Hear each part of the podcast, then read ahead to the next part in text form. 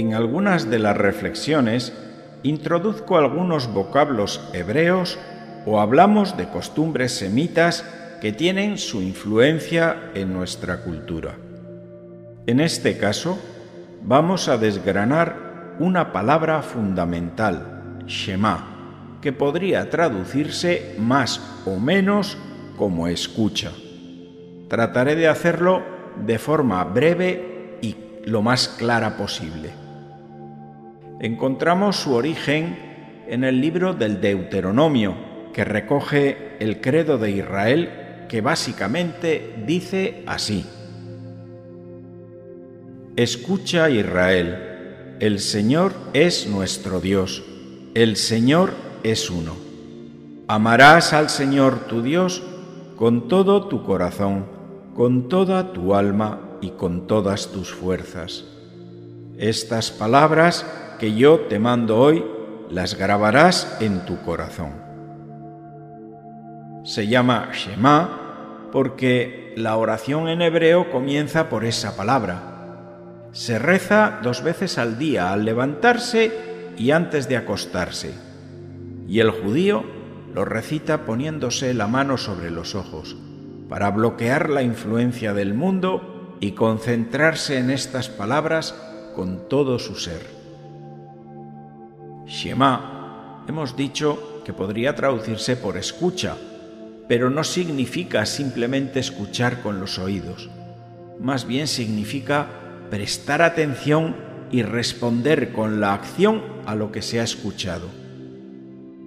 El primer verso está recogido en el capítulo 6 del Deuteronomio, pero se encuentra también en el capítulo 11 de este mismo libro y en el capítulo 15 del libro de los números.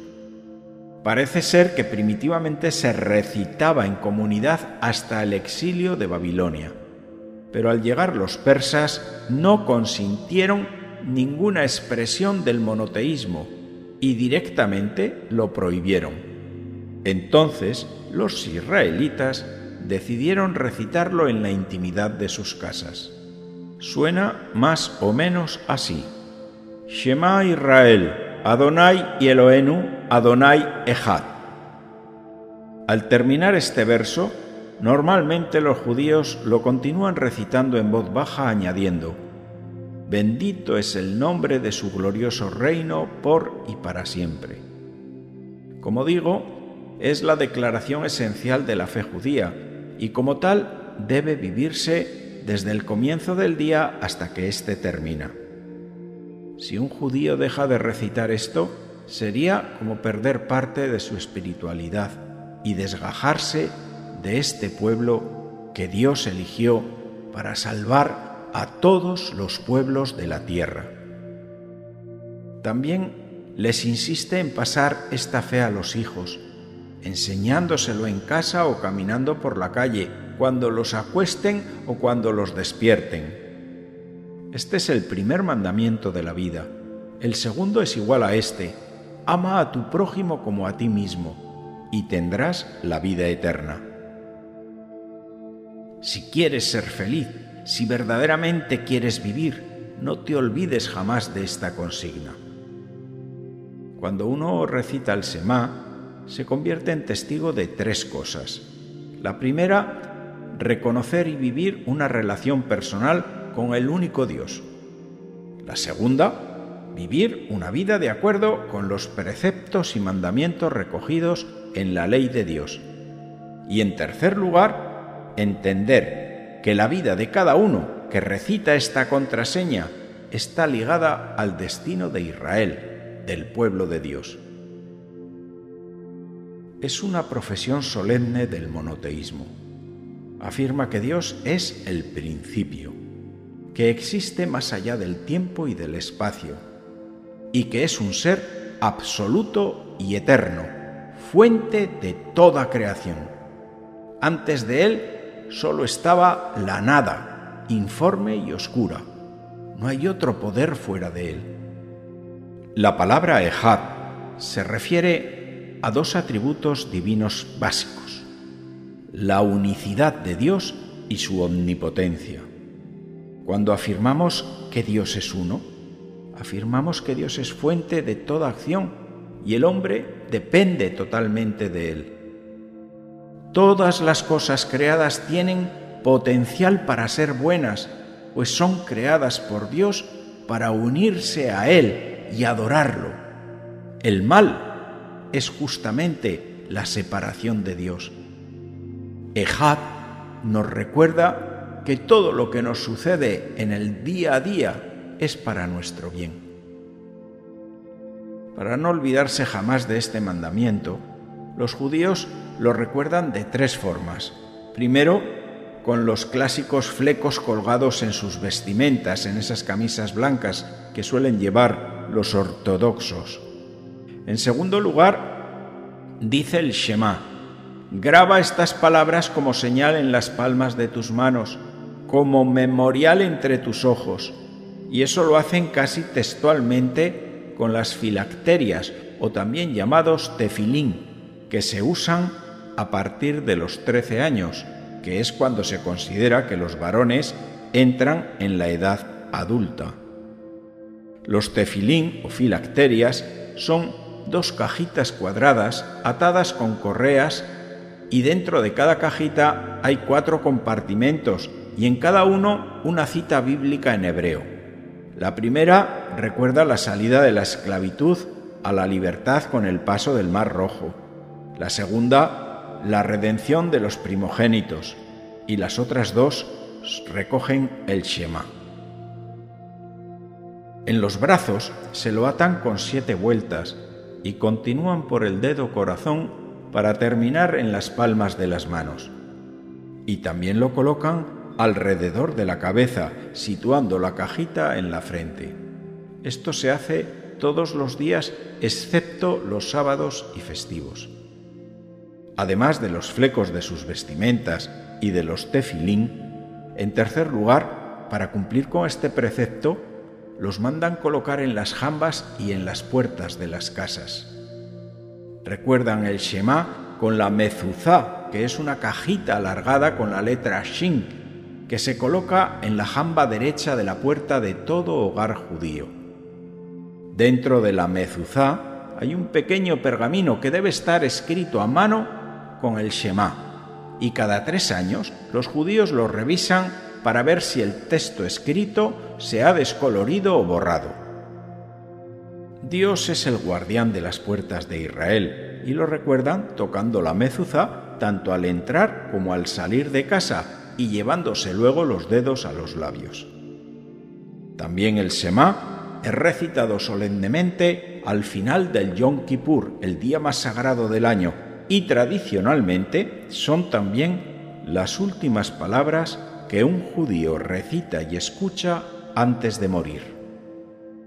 Ahora volvamos al siglo XXI, a nuestro hoy. Si el Shema es escucha, ¿cómo podemos nosotros reconocer la voz de Dios con tanto ruido? El Señor sigue hablándonos a través de las escrituras, de los cantos, de los acontecimientos, de los miedos, de los aciertos y fracasos de nuestra vida.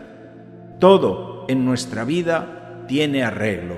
Recuérdalo, todo en tu vida tiene arreglo, aunque tú ahora no lo veas.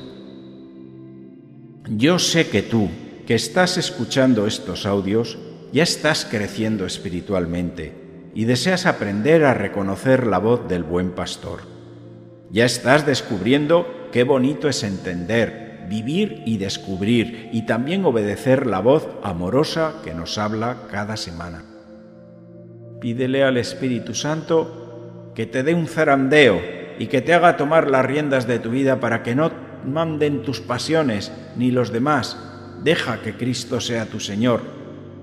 Los profetas y los santos fueron gente como nosotros, no nacieron sabios ni superdotados eran gente ordinaria que descubrieron un Señor extraordinario en el que pusieron su poquito de fe. Ellos, como nosotros, descubrieron que Dios nos llama a la bondad de su obra y que si somos fieles, Él seguirá obrando a través nuestro, venciendo obstáculos cada día. ¿Qué requisitos necesitamos? Perseverar en esta intención con un corazón limpio y querer que el Espíritu Santo actúe en nuestra vida, renunciando a nuestro ego. Y cuando perdamos la gracia, pues recuperarla humildemente pidiendo perdón por nuestros pecados. Para terminar, vamos a escuchar este texto cantado por un grupo del Camino Neocatecumenal de Bolivia que lo canta maravillosamente.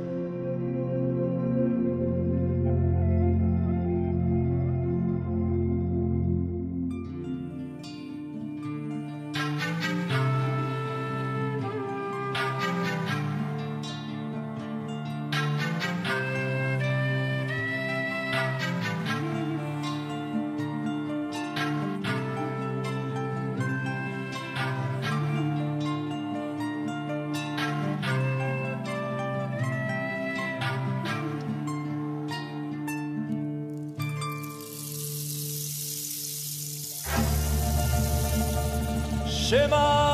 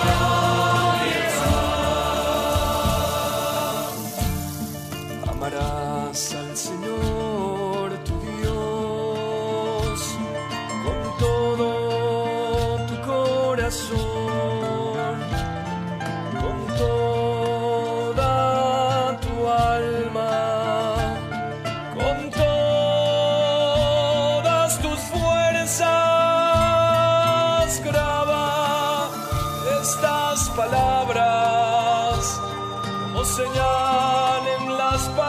de tus manos, como memorial entre tus ojos, en las jambas de tu casa y en las puertas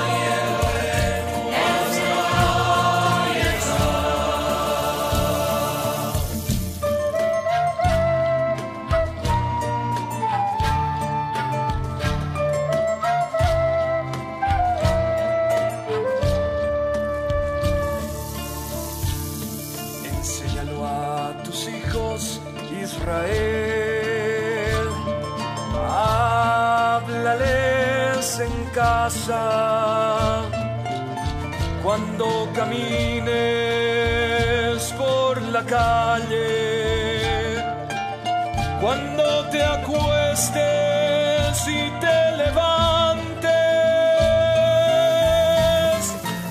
Este es el primer mandamiento de la vida. El segundo